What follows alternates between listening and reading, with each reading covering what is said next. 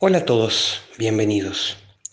Hoy, en este nuevo episodio, tengo el honor de contar con la presencia de Oriana María Rocamora, una gran difusora de lo que es toda la cultura de la historieta argentina.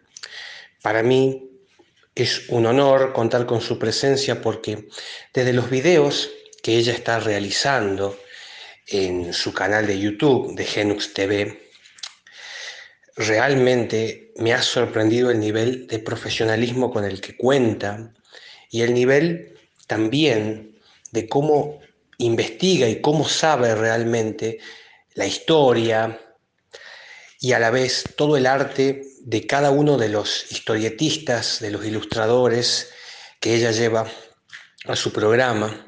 Y eso no es un detalle menor, porque si hay algo que necesita la historieta argentina, el cómic nacional, es justamente que existan difusores muy bien formados para poder realizar las entrevistas y los, reviews correspondientes.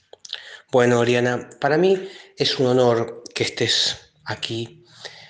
Y para comenzar con la primera pregunta, me gustaría saber cómo entras en lo que es la historieta nacional, cuáles fueron tus influencias, porque a la vez también hablas mucho del manga y, eso es muy notable, la amplitud con la que puedes moverte en lo que son todos tus videos y eso es muy notable.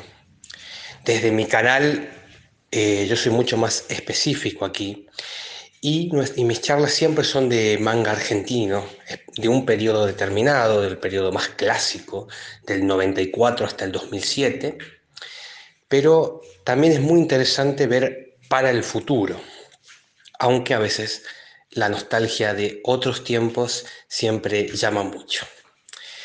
Y a la vez también me gustaría saber cómo empieza cómo nace el hecho de crear Genux TV, porque realmente es un proyecto con un concepto bastante profesional, saliendo de lo que uno acostumbra mucho más, de ideas más amateurs, de, alguien filmándose con el celular en la casa, sino que esto es algo realmente mucho bien puesto, ¿no?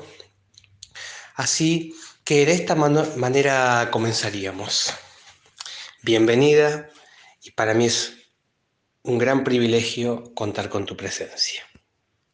¿Cómo estás, David? Ante todo, muchas gracias por la invitación a participar de esta entrevista y por el espacio. Eh, bueno, la idea principal de Genux TV era un canal que estuviera abocado al manga. Si bien teníamos otros proyectos como gestores culturales para trabajar en la promoción y difusión de la historieta argentina, el proyecto del canal fue mutando mientras se desarrollaba, teniendo en cuenta un factor clave que es la relación que fuimos teniendo con distintos artistas, editores y comiqueros del ambiente. Em, en realidad habíamos pensado esto del manga más que nada para no marear a los seguidores del canal. Eh, si bien desde Genux creemos que lo ideal es que haya lectores integrales de cómic, eh, sabemos que eso es muy difícil y por ende más complicado a la hora de consolidar un público cuando tu oferta es más diversa. Con respecto al tema del profesionalismo, en primera instancia tiene que ver con el amor que uno le pone a lo que hace y además somos un equipo fijo de dos, pero eventualmente tenemos colaboradores y amigos y algunos colaboradores con los que nos fuimos haciendo amigos en el camino que ocasionalmente se van sumando al proyecto. Y en segunda instancia, somos gente que venimos de la gestión cultural y eso nos permite tener mayor facilidad a través de la experiencia para agilizar algunas cuestiones. Proyecto de Genux es algo que venimos pensando hace mucho tiempo y por una razón o por otra se nos terminó dando la posibilidad de arrancar a mediados del año pasado. Puntualmente con el tema de la historieta nacional, eh, yo en realidad arranco leyendo manga, nada muy rebuscado, lo más clásico del shonen, Dragon Ball, Kenshin, o algunas cosas también del yojo como Sailor Moon o Sakura. Eh, y bueno, a partir de esto no paré de leer y se me hizo muy cómoda la forma narrativa de la historieta en general. Y eso me llevó a otras cosas, como leer obras de Oestergel, Solano López, Breccia, Kiki Alcatena. Eduardo Masitelli, Santullo, Hawk, eh, Lalia, Canelo, que tuve la oportunidad de conocerlo hace muy poquito, no solo su obra, sino también visitarlo en su casa y conversar eh, sobre toda su trayectoria, El cazador de Jorge Lucas, por decirte algunos. Increíble poder escucharte, Oriana. Realmente todo el trabajo que están haciendo con Genux es increíble. Y sobre eso justamente, también pienso que Genux tiene los valores de la comiqueando clásica, ¿no? Ese concepto para investigar, para entrevistar a los grandes de la historieta nacional. Y sobre eso, hace poco escribiste en la página web de la Comiqueando. Y, al ver eso, en mi caso, me, me llevó a recordar los textos de la gran Mariela Carril, leyenda, la gran pionera en la difusión del manga y el anime, no solamente la comiqueando, sino en el programa que todos lo que nos hemos criado con Magic Kids recordamos y es el Club del Anime. Y sobre esto me gustaría profundizar un poco y es consultarte qué tanto te influyó a vos canales como Magic Kids, eh, justamente el programa El Club del Anime, Locomotion, porque esos dos canales para mi generación son todo. Yo que soy alguien que vive en una nostalgia, que es un hecho que uno siempre añora y recuerda, esos grandes valores de Magic Kids, esa magia. Y bueno, ni qué hablar de Locomotion, que directamente nos formó el hecho de volver del colegio, de la primaria, aprender el televisor y ver el anime Locomotion, el diseño gráfico, el hecho mismo de contemplar el arte bajo todas sus ramas, fue algo que me cambió la cabeza. Y quería saber si qué tanto te influyó esos dos canales. Pero también me gustaría saber ¿Hacia dónde y hacia qué le puede deparar a Genux este año? Porque estoy viendo que cada vez es, mejor y, y, tiene más calidad los videos que van haciendo.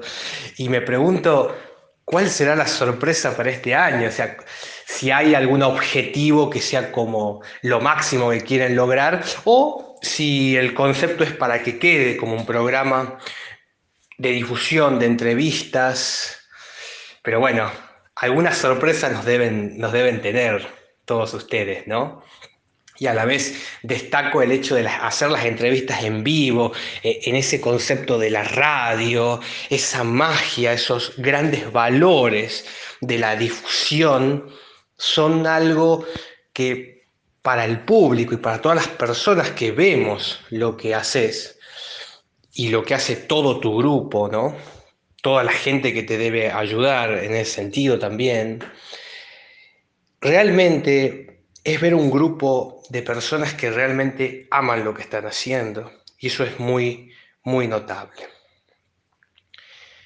Y como cierre de este concepto de preguntas, me gustaría saber si has estudiado una carrera que tenga que ver con todo el hecho de ser locutora o una carrera que tenga que ver más que nada con todo el tema audiovisual o es eh, o te vas formando así de manera de manera independiente digamos porque uno ve tus videos y ve a alguien que realmente está muy formada en el hecho de poder estar delante de una pantalla porque hay que filmarse viste una cosa es grabar los audios y hacer más podcast, pero otra cosa es tener la cámara enfrente, ¿no? Y eso también es un hecho que, que sorprende, ¿no? Es llevar al siguiente nivel, es casi como hacer un programa de televisión, pero en YouTube. Con respecto a la comiqueando, bueno, yo creo que es muy probable que algunas influencias en el formato las hayamos incorporado de ahí, teniendo en cuenta que si bien el manga y la historieta argentina predominan en cuanto a mayor cantidad de contenido en el canal, es un formato en donde se apunta a difundir la historieta en sus distintos estilos, formas y ramas. este, las entrevistas puntualmente, se deben a que los que integramos Genux TV, además de ser difusores si se quiere, somos también gestores culturales. El año pasado tuvimos la suerte de organizar distintas actividades y llevar adelante iniciativas sobre el cómic en general, ya sea desde embellecer la ciudad donde vivimos con murales que muchas veces tienen como protagonistas a nuestros mangas y animes favoritos, como Sailor Moon, Slam Dunk, Dragon Ball, Hajime no Ippo, Capitán Subasa, Evangelion, entre muchas otras más, como también el homenaje a autores, tanto a guionistas como dibujantes que han sido y son vecinos de nuestro distrito, como lo fue Caloy de José Mármol, Eduardo Macitelli de Adrogué, que actualmente vive en San Luis, y Gerardo Canelo de José Mármol. Por otro lado, Magic Kids y Locomotion son una influencia también, por supuesto, no quizás de manera directa a mí, porque la verdad es que yo soy del año 99, me crié viendo otras cosas, pero mi compañero que es más grande sí, vio Dragon Ball por primera vez en Magic Kids cuando iba a la primaria, vio Evangelion y Cowboy Bebop en Locomotion y se crió leyendo la revista Láser. Todas estas cosas a mí me llegan hace unos años, siempre igual me gustó lo retro, lo vintage y obviamente muchas de estas cosas las fui incorporando e incluso las atesoro. Bueno, para este año tenemos pensado contribuir en lo que es el armado de un paseo de la historieta en Almirante Brown, que se va a saber más sobre eso un poco más adelante. Estamos también trabajando en un proyecto con Kike Alcatena, Lea Caballero y otros para promover la historieta en la juventud, eh, que también eh, en un tiempito ya se va a saber más sobre eso.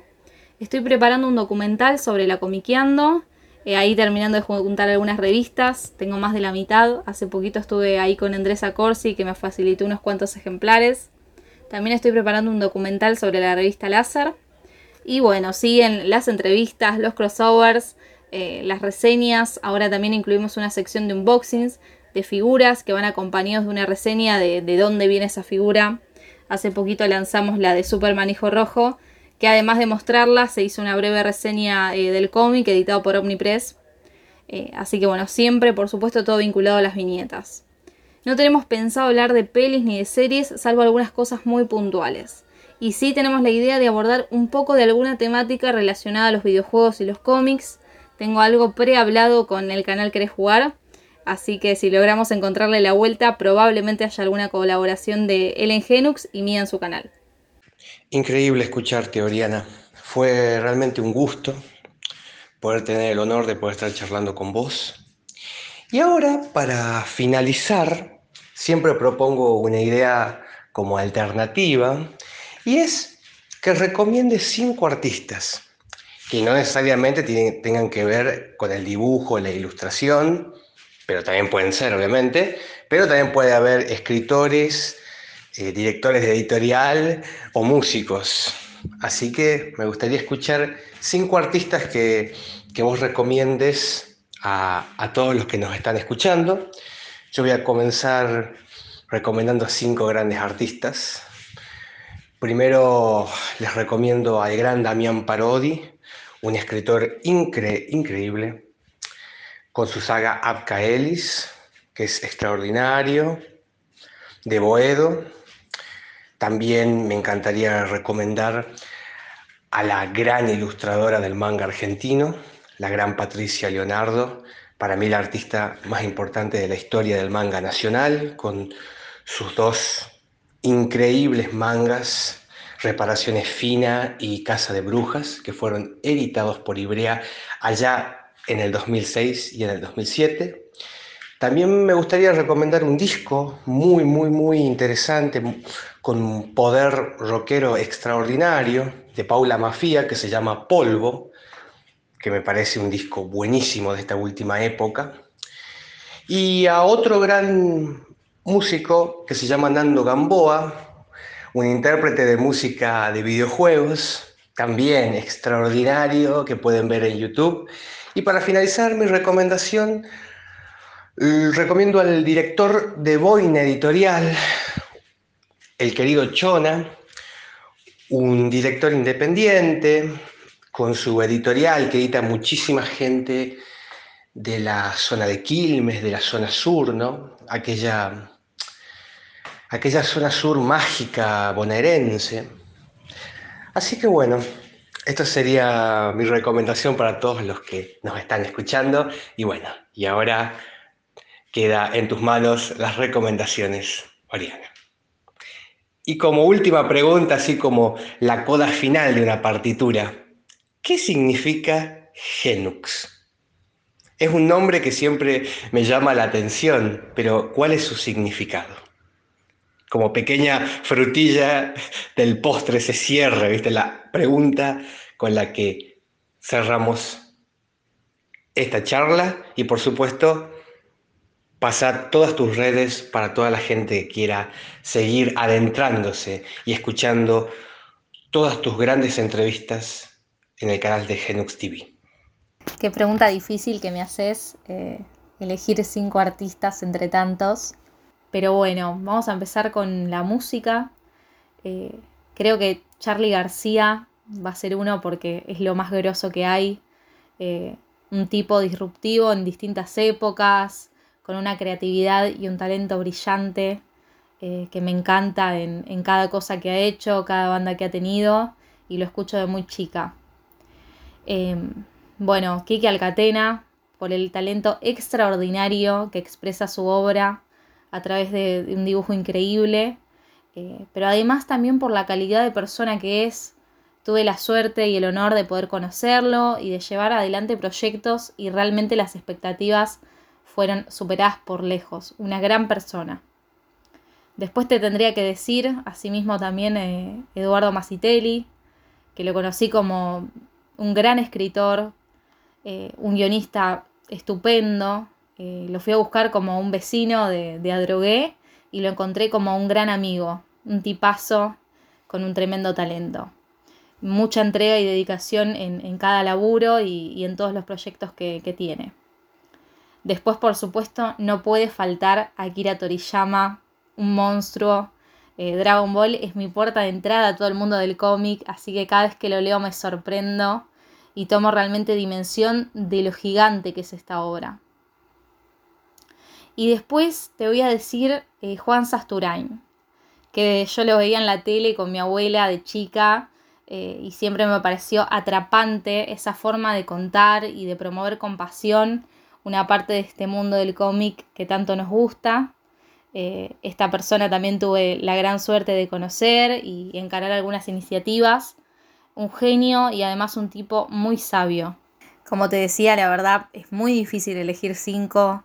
Eh, tendría que agregar así un montón de artistas eh, que han sido influyentes para mí, que me gustan mucho, como Spinetta, David Bowie, los Beatles, que soy muy fan desde, desde chica también, Stan Lee, eh, Tatsuki Fujimoto, Hiroshi Oku, Jack Kirby, bueno, Jorge Lucas, Naoko Takeuchi, Osamu Tezuka, genio total, em, Al Pacino, Robert De Niro como actores, eh, después grandes artistas eh, amigos como Joaquín Quinteros y Luna, Shigeru Miyamoto, Satoru Iwata de Nintendo, entre otros, la verdad que la lista es infinita.